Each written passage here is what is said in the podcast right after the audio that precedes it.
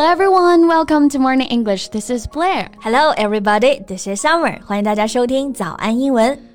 节目开始之前呢，先说一个小福利。每周三我们都会给粉丝免费送纸质版的英文原版书、英文原版杂志和早安周边。微信搜索“早安英文”，私信回复“抽奖”两个字，就可以参与我们的抽奖福利啦。这些奖品啊，都是我们为大家精心挑选的，是非常适合学习英语的材料，而且你花钱也很难买到。坚持读完一本原版书、杂志，或者用好我们的周边呢，你的英语水平一定会再上一个台阶的。快去公众号抽奖吧，祝大家好运！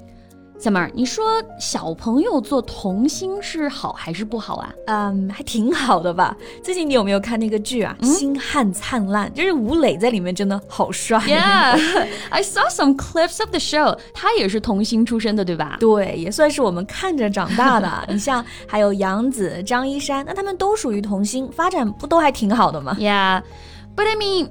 they're the ones that are successful, right? Yeah. So we can still see them in the show business.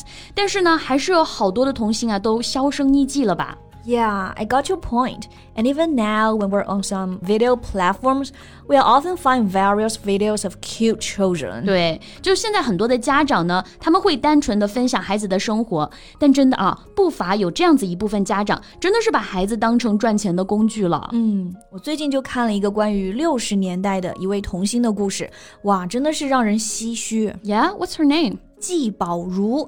Her life seems to be filled with endless bitterness and suffering. Yeah, I read that too. 从小呢被父母抛弃，五岁开始演艺道路，十三岁为了延续荧幕形象呢，被家人强行打抑制生长的药。十七岁结婚生子之后呢，还经历了离婚、前夫逝世等一系列的打击。是的，那我们今天就聊一聊她的故事吧，然后再顺便学一点英文表达。嗯，那我们今天的所有内容呢，都整理成了文字版。版的笔记，欢迎大家到微信搜索“早安英文”，私信回复“加油”两个字来领取我们的文字版笔记。So, Ji Baoru was born in Taiwan in the 1960s, and she has a twin brother. You know, in old times, boys were treasures in the family, but girls were regarded as trash. 对。季宝如一九六二年出生在一个台湾家庭，她呢还有一个双胞胎哥哥。嗯，你说现在啊，谁家要是生个龙凤胎，可不得开心死了？对呀，谁说不是呢？But back then it was considered bad luck. So 季宝如 was sent to live with her grandmother. 所以是出生在一个重男轻女的家庭当中了。对的。 哎，那这个重男轻女，哎，我们想要英文表达可以怎么说呢？Actually, there are many ways to say that. For example, you can simply just say, in some regions, they value boys more. Yeah, got it. 或者是不是也可以用 prefer to 这个词组 ？like they prefer boys to girls. Exactly. 当然啊，在现代社会，这个问题还是解决很多了啊。嗯、对于那些坚决要生男孩子的，我真的想发自肺腑的问一句：你家真的有皇位要继承吗？就是。不过出生在这样一个重男轻女的家庭中啊，像季宝如她的童年呢，可想而知是非常凄惨的。Yes，哎，那这个出生我们有哪些好的表达呢？啊，我们可以先看看好的出身啊，嗯、比如说出身特别好，从小衣食无忧。哎，中文会说含着金汤匙出生。Yeah, so there's a similar phrase in English. We can say born with a silver spoon. Right，然后后面还可以加上 in one's mouth. Born with a silver spoon in one's mouth. 中文当中呢是说金的，英文当中就是银的啊，silver，但是表达的意思都一样，都是表示呢生来高贵富有的，含着金汤匙出生的，right。So here's an example. What does he know about hardship? He was born with a silver spoon in his mouth. 他根本就不知道什么叫艰难，他是含着金汤匙出生的，right？那有金汤匙就有出身比较贫穷的嘛。So how do we say that? 嗯，出身没那么好，也就是我们说的比较贫穷的。嗯，我们可以记住这个单词，humble，right，humble。那这个词呢，含义比较多啊，它可以表示谦虚的、谦逊的、虚心的，showing you do not think that you are as important as other people，right。For example, he gave a great performance, but he was very humble.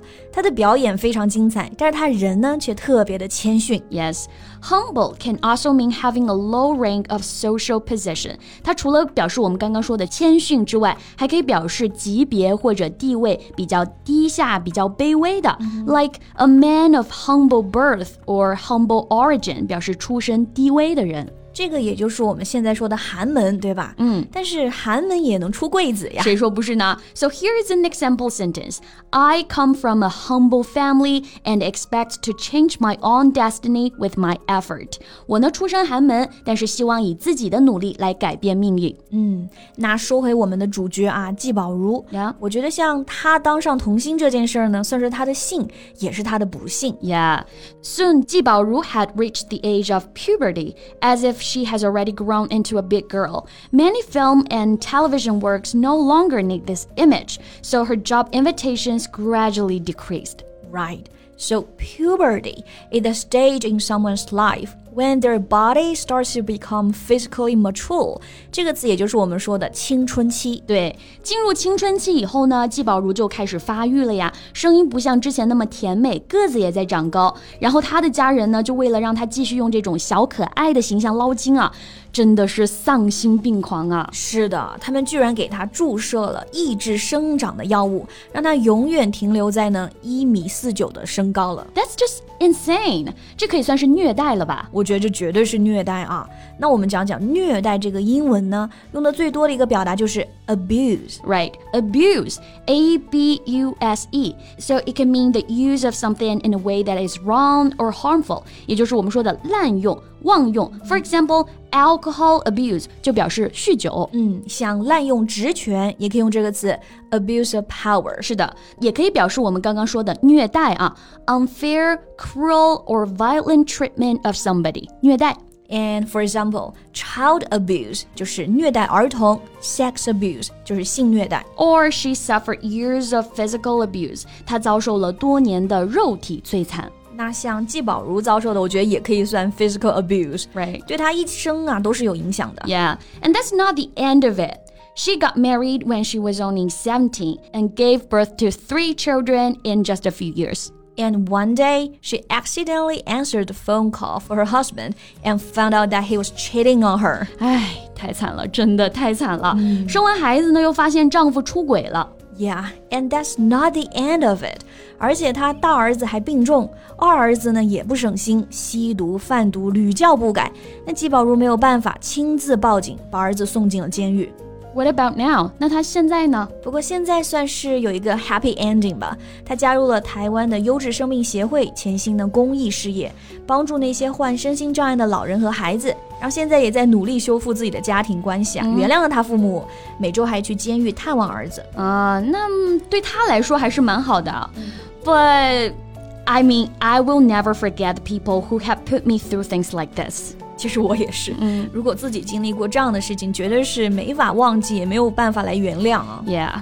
Anyway, best wishes for her. Yeah. 那我们今天就先聊到这了啊！大家关于这件事情有什么想法呢？欢迎评论区给我们留言哦。那我们今天的所有内容都整理好了文字版的笔记，欢迎大家到微信搜索“早安英文”，私信回复“加油”两个字来领取我们的文字版笔记。 So thank you so much for listening. This is Blair. This is Summer. See you next time. Bye.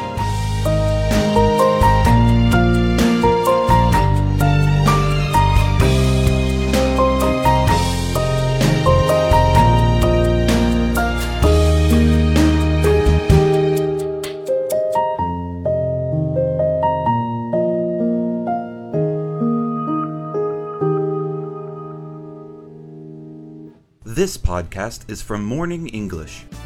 学口语就来早安英文。